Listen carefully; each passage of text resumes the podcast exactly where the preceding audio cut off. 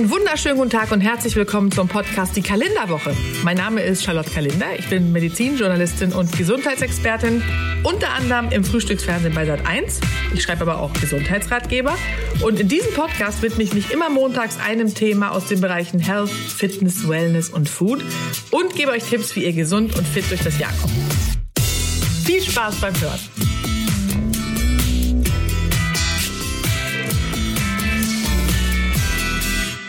Sprechen wir über Früherkennungsuntersuchungen. Normalerweise wird ja eine Untersuchung durchgeführt, um die Ursache für bestimmte Beschwerden zu finden. Aber es gibt dagegen auch die Früherkennungsuntersuchungen. Die richten sich eigentlich eher an Menschen, die sich gar nicht krank fühlen. Das Ziel ist dabei aber, die Krankheiten früher zu entdecken, als sie Beschwerden verursachen, nämlich in diesem Stadium. Der Vorteil daran ist natürlich, dass man viel früher äh, behandeln kann und das Angebot an Früherkennungsuntersuchungsmethoden ist groß. Einige gelten als sinnvoll, andere sind umstritten. Man sieht den Wald vor lauter Bäumen nicht. Deswegen sprechen wir heute in der Kalenderwoche drüber.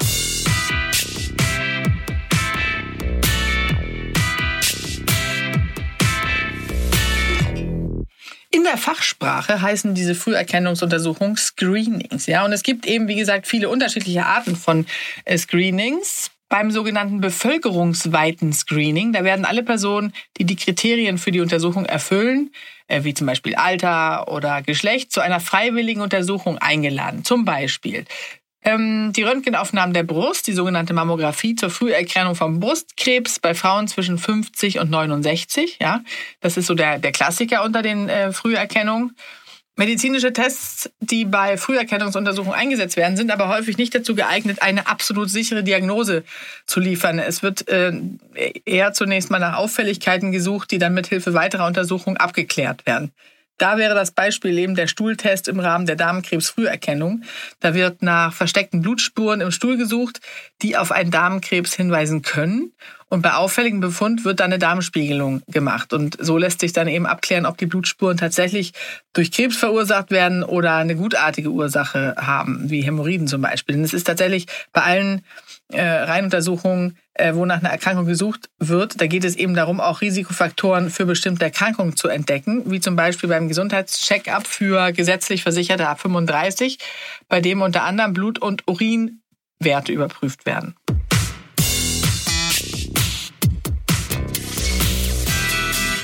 Jetzt fragen viele, wie gesagt, kann denn eine Früherkennung Krankheiten verhindern? Ähm, viele Menschen verwenden den Begriff Vorsorge für eine Früherkennungsuntersuchung. Manche glauben, dass eine regelmäßige Teilnahme sie vor der Erkrankung komplett schützen kann. Das ist natürlich nicht der Fall. Ja? Sie kann Krankheiten nicht verhindern. Ähm, von Vorsorge kann man nur dann sprechen, wenn Ziel eines bestimmten Screening-Programms darin besteht, Risikofaktoren zu erkennen und zu beeinflussen oder eben Vorstufen einer Erkrankung äh, zu entdecken und zu behandeln. Darmspiegelung, das ist ein typisches Beispiel für so eine Vorsorgemaßnahme. Mm, man entdeckt dabei, äh, zumindest ist das, wonach man sucht, Darmpolypen, die dann entfernt werden können, aus denen sich aber Krebs entwickeln kann. Das heißt, Vorsorgebehandlungen können Erkrankungen bei manchen Menschen verhindern. Äh, der Nachteil besteht darin, dass sich viele Menschen behandeln lassen, bei denen sich gar keine Krankheit entwickelt hätte. Ja, also man kann auch Polypen haben, die nie zu Krebs werden.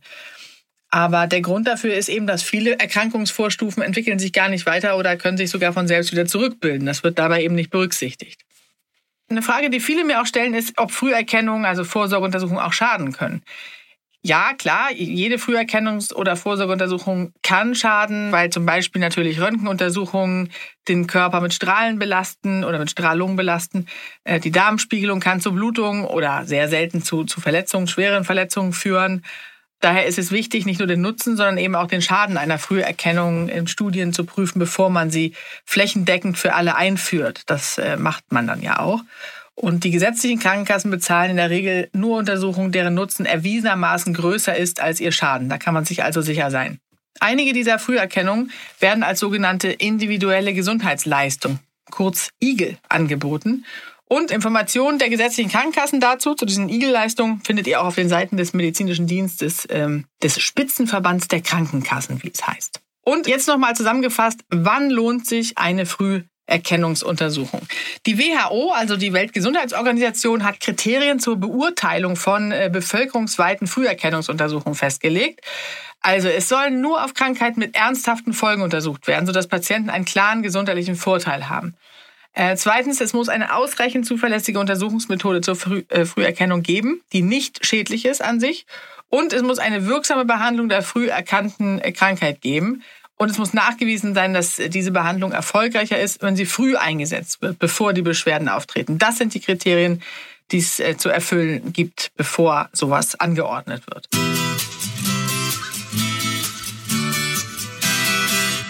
Welche Untersuchungen sind sinnvoll? Das kann man ganz klar sagen. Ich habe euch mal die Beispiele äh, zusammengetragen zum Mitschreiben. Ganz wichtig ist tatsächlich die Darmkrebs-Früherkennung. Ähm, jährlich erkranken ja bei uns ungefähr 60.000 Menschen in Deutschland äh, an Darmkrebs. Die Hälfte ungefähr stirbt dran. Männer ab 50 und Frauen ab 55 haben Anspruch auf zwei Darmspiegelungen im Abstand von mindestens zehn Jahren.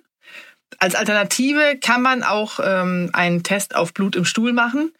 Wenn dann aber Auffälligkeiten gefunden werden, ist eine Spiegelung notwendig. Und bei rund einem Drittel der Patienten, die ihren Stuhl über zehn Jahre regelmäßig untersuchen lassen, ist das eben der Fall. Ja? Darmkrebs entsteht, äh, wie eben angesprochen, fast immer aus Polypen. Und Blut im Stuhl kann auf Polypen hinweisen, kann aber auch andere Ursachen haben. Und dazu kommt, dass rund 30 Prozent der Polypen oder Tumore dem Test entgehen. Bei der Darmspiegelung ist die Rate sehr viel geringer und zudem kann man natürlich die Polypen bei der Spiegelung gleich mit entfernen. Das ist also ein klarer Vorteil. Es kann zu Blutung, Verletzung der Darmwand oder Kreislaufproblemen durch die Betäubung kommen oder durch die Narkose. Und auch das notwendige Abführen, wie man so schön sagt, vor der Spiegelung, das empfinden sehr viele als unangenehm. Aber der Nutzen ist groß. Es rettet nämlich tatsächlich ein bis vier von tausend Patienten das Leben. Zweite Vorsorgeuntersuchung, die ganz wichtig ist bei Frauen, ist äh, die Gebärmutterhalskrebsvorsorge. 4500 Frauen sind im Jahr 2014 an Gebärmutterhalskrebs ähm, erkrankt. Davon sind 1500 gestorben. Also ein Drittel. Das ist ganz schön viel. Und Frauen haben einmal jährlich äh, also Frauen ab 20, haben einmal jährlich den Anspruch auf den sogenannten PAP-Test und in rund drei von 100 Fällen werden dabei mehr oder äh, weniger auffällige Zellen entdeckt, die dann meistens, aber nicht immer von selbst verschwinden. Und wer diesen Test dann jährlich in Anspruch nimmt, der muss dann tatsächlich auch einmal im Leben mit diesem ungewissen Befund rechnen. Das ist so eine, eine hochgradige Vorstufe, ähm, die sich dann entwickelt. Und da wird dann äh, ein ungefähr kirschgroßer Gewebekegel entnommen analysiert und das verhindert den Tumor eben meist, weil man dann das Gewebe entfernen kann, was betroffen ist. Es hat den Nachteil, dass drei von 100 operierten Frauen später eine Fehlgeburt erleiden, aber die Wahrscheinlichkeit ist sehr, sehr gering. Es gibt ja mittlerweile eine Impfung, die den Mädchen empfohlen wird, ungefähr im Alter von zwölf, gegen diese krebsauslösenden HP-Viren. Und das äh, verhindert sozusagen oder minimiert die Eingriffsrate um die Hälfte. Das ist ganz schön viel, sodass das jetzt auf jeden Fall in Zukunft äh, besser ist. Ohne Früherkennung erkranken im Laufe ihres Lebens 30 von 1000 Frauen an Gebärmutterhalskrebs und 12 von ihnen sterben dran. Also das ist wirklich wichtig, dass äh, die Vorsorge gemacht wird. Dann senkt man sein Risiko nämlich nahezu auf Null. Es sind tatsächlich nicht alle ähm, HP-Viren krebsauslösend. Es sind, äh, gibt verschiedene Typen. Aber wenn ihr mal so einen Test macht, ähm, die Typen 16 und 18 gelten als die Viren, die krebsauslösend sind.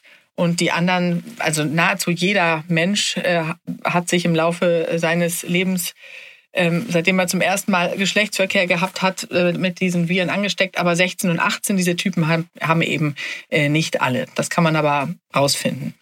Und Nummer drei der wichtigen Screenings ist das Hautkrebs-Screening. Äh, auch da habe ich wieder eine Zahl aus 2014 rausgesucht. Da waren 21.000 Patienten in Deutschland, haben die Diagnose Melanom, also schwarzen Hautkrebs bekommen. Davon sind 3.000 gestorben. Und das 2008 eingeführte Screening auf Hautkrebs ist tatsächlich eine deutsche Besonderheit. Kein einziges anderes Industrieland bietet das an. Tatsächlich ist auch die Zahl der Melanom-Todesfälle dadurch nicht gesunken. Experten fordern auch den Gründen dafür genauer nachzugehen.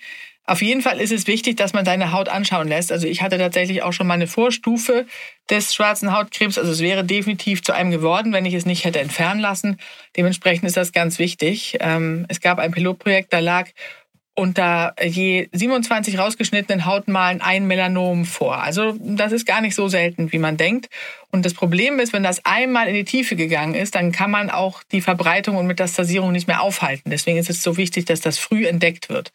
Also gerade auch die, die helleren Hauttypen, aber generell sollte ähm, jeder dieses Screening machen und erst recht, wer unabhängig vom Screening eine verdächtige Stelle entdeckt. Da gibt es ja einen Test, den man machen kann äh, den könnt ihr euch vom Hautarzt erklären lassen, wie ihr auffällige Merkmal oder auffällige Muttermale entdeckt. Ähm, auf jeden Fall vom Hautarzt abklären lassen. Und last but not least an Nummer vier der wichtigen Untersuchungen ist bei den Männern der Prostatakrebs oder die Vorsorge. Ähm, auf Prostatakrebs. Äh, da sind nämlich in Deutschland 2014 57.000 Männer dran erkrankt und 14.000 gestorben. Ja, äh, da gibt es eine Tastuntersuchung, die Ärzte machen aber auch erfahrene Ärzte entdecken nur einen Teil der Tumore. Alternativ gibt es einen äh, Test, den PSA-Test, der ist selbst zu bezahlen und zeigt aber dann einen Wert an und ein hoher Wert kann, muss aber keinen Krebs bedeuten. Da würde man dann eine Biopsie machen und das hilft natürlich aber auf jeden Fall, um sowas früh zu erkennen und deswegen ist es ganz wichtig, dass man eins von beiden macht.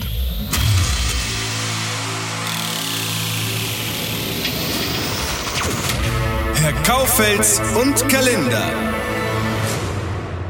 Ja, hallo Charlotte, da bin ich wieder. Ja, Herr Kaufels, heute geht es um äh, Vorsorgeuntersuchung. Ja. Welche hast du denn schon gemacht?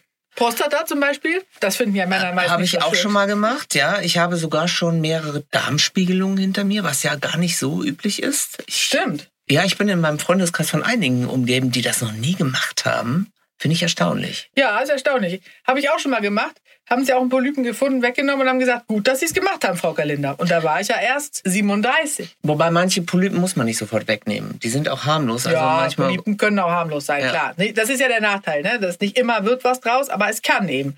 Und die sieht man ja schlecht. Also am Hautkrebs kann man ja wenigstens von außen gucken, aber beim, beim Darm? Das stimmt. Und ich kann bestätigen, es ist wirklich halb so wild. Ja, viele haben ja Angst davor. Da können wir ja vielleicht auch den Menschen noch mal ein bisschen äh, die Angst davor nehmen, weil Ja. sie denken, sie müssten diese furchtbare Lösung trinken, 24 Stunden nichts essen äh, und dann äh, in der Vollnarkose. Äh, das ist aber alles halb so schlimm. Ne? Wobei, also das erste Mal, dass ich die habe machen lassen, da war die Lösung wirklich eklig. Also sie hat einfach scheiße geschmeckt. Äh, Und dann sitzt man ein bisschen auf dem Topf, das finde ich jetzt nicht so schlimm. Und dann war es so, dass die mir so ein leicht, ja, vorbereitendes Mittel gespritzt haben. Und er hat, er war so hart drauf, der Arzt, dass er gesagt hat, eigentlich brauchen Sie keine Vollnarkose. Das tut nicht weh. Wenn Sie möchten, machen wir keine. Was? Ja, Das ist krass, weil eigentlich sagt jeder Arzt irgendwie, oh nee, Du, das, wollen sie das nicht war erleben. super, weil der hatte einen Bildschirm da, einen Fernseher. Und Du hast dir deinen Darm schon Ich habe gesagt, wissen Sie was, wir versuchen das erstmal ohne. Und dann hat er mir meinen Darm von innen gezeigt. Und hat dann immer genau beschrieben, da und da und da. Das, du spürst ja auch kaum was. Weil Du hast das ja, wirklich gemacht, ohne? Ja, Und fandst du nicht schlimm? ich fand's total spannend. Machst du es immer ohne? Ich habe beim zweiten Mal ja dann drum gebeten, keine Vollnarkose, weil ich, weil ich mir das ansehen wollen würde. Der hat aber nicht gehört, der hat mir eine Vollnarkose gegeben. Echt? Es war ein anderer Arzt. Ohne dass du es gemerkt hast. ja. Zack, rein, bumm. Zack, bumm, weg. Ja, es ist ja War auch ein bisschen an sauer. Sich, ja, finde ich auch. Also das finde ich auch ein bisschen seltsam, ehrlich gesagt, weil also mein Arzt sagte damals, äh, nee, also auf gar keinen Fall wollen Sie das miterleben, äh, weil das ist schon unangenehm. Habe ich gedacht, ja, nee, ich bin ja auch so schmerzempfindlich. Ich konnte ja nicht mal eine normale Geburt, auf jeden Fall Kaiserschnitt, weil ich Schmerzen bin also sehr schmerzempfindlich. Deswegen habe ich das dann nicht gemacht und äh, er sagte damals eben auch so die Narkose, das ist wie eine Flasche Shampoos. Und da habe ich als Schwedin gesagt, danke, das nehme ich. Das war also ich finde dieses Gefühl, wenn Propofol in, einfließt ins Gefäß, ist wirklich, das ist ein wirklich schönes Gefühl, muss man sagen. Interessanterweise, mir geht's genau umgekehrt. Ich finde das eher ein bisschen unheimlich, nicht da zu sein. Die Regie aus dem Hintergrund, ich auch. Sehr rausgerissen. Was, was man dazu sagen muss, also man spürt wirklich nichts, weil du hast ja innen keine Nerven in dem Sinne. Was du schon spürst, also das kann ich von dem Mal berichten, Mhm. als ich eben wach war, du spürst da schon, dass da irgendwie was drin ist und die pumpen ja Luft in dich rein. Das Ja. heißt, die pumpen den Darm auf, damit einfach der Genau, Raum da das ist. meinte er. Ja, Das fandst du nicht unangenehm? ne, man muss halt danach einige Luft ablassen. Ne? Das ist jetzt nicht so angenehm, wenn Ja, du noch das musst du aber auch, wenn man wach war. Da während Äh, äh, genau. wenn man geschlafen hat. Ja, ja, klar. Aber äh, du solltest danach nicht unbedingt öffentliche äh, Termine wahrnehmen. Ich breche eine Lanze für die Darmwinde, wie man dazu auch sagt. Ich finde das ja Das, das sollte viel mehr öffentlich gemacht werden. Viele öffentliche Darmwinde könntest du dann haben, ja. Ja, naja, gut. Also Spaß beiseite. Das ist auf jeden Fall eine ganz wichtige Untersuchung. Und ich hoffe, äh, Dirks Erzählung oder Herr Kaufels Erzählung hat äh, euch jetzt ein bisschen ist überhaupt nicht Angst schlimm. Nee. genommen. Ist überhaupt nicht schlimm. Man muss auch nicht mehr so lange vorher äh, nüchtern bleiben, nur mh, sowas wie vielleicht acht Stunden. Das ist also noch auszuhalten. Und dementsprechend ist das auf jeden Fall eine gute Sache. Ebenso wie die Prostata-Untersuchung bei Männern, das habe ich ja vorhin schon angesprochen, dass das wichtig ist. Und bei Frauen äh, die gynäkologische Untersuchung, Gebärmutterhalskrebs und Brustkrebs ist natürlich wichtig. Und das alles wird ja auch von den Krankenkassen übernommen. Da kann man sich ja auch noch mal vorher sonst ähm, äh, informieren, wenn man sich unsicher ist. Alle Ist zwei Jahre das. Hautscreening. Mhm, Genau, Leberfleckenkontrolle ist natürlich auch wichtig. Äh, Das, äh, und dann, das sind eigentlich so die, die man auf jeden Fall machen sollte. Ich lasse dann auch äh, regelmäßig, ähm, also mit Ultraschall, meine ganzen Organe. Ja, der Gesundheitscheck ist ja auch natürlich eine gute Sache. Ich mache das einmal im Jahr, lasse ich alle äh, Organe anschauen. Das ist tatsächlich natürlich ganz gut, weil gerade Leber zum Beispiel kann man ganz gut sehen und dementsprechend, wenn da was äh, wäre bei den Menschen, entdeckt man es besser früh, weil dann wenn, man sagt ja auch, wenn, wenn Krebs wehtut, dann ist es eben auch schon zu spät in der Regel. Mhm. Und alle zwei Jahre lasse ich mir in die Augen schauen.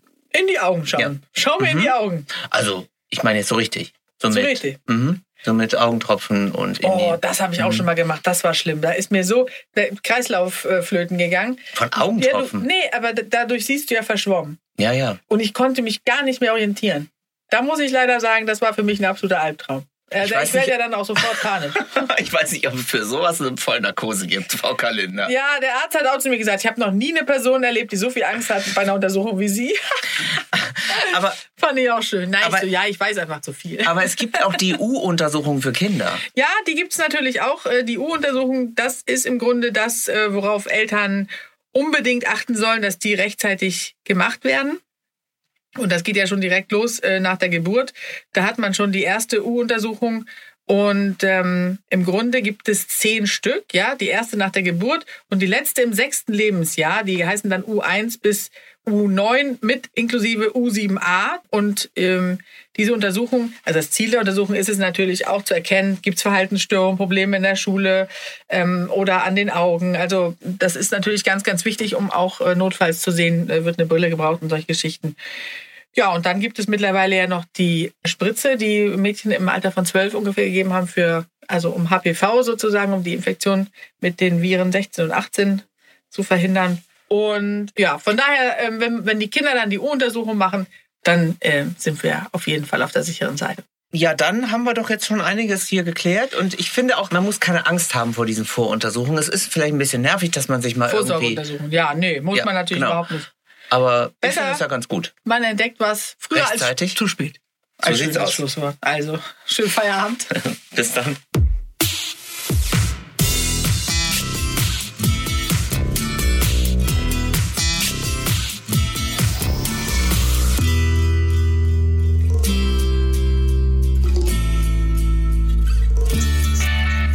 Und wenn ihr auch eine Gesundheitsfrage habt, die mir Herr Kaufels in einer der nächsten Folgen stellen soll, dann schreibt mir einfach eine Mail an kalender.argon-verlag.de. Und die Mailadresse und ganz viele andere Tipps und Infos findet ihr übrigens in den Show Notes. Ganz wichtig. Wenn euch der Podcast gefällt, dann freue ich mich sehr, wenn ihr mir eine positive Bewertung gebt. Also einfach auf die fünf Sterne klicken oder vielleicht sogar einen kleinen Text schreiben. Da würde ich mich sehr freuen. Die Kalenderwoche und ganz viele andere Podcasts von Argon Lab findet ihr unter podcast.argon-verlag.de. Und außerdem gibt's Argon Lab und mich natürlich auch bei Facebook und Instagram.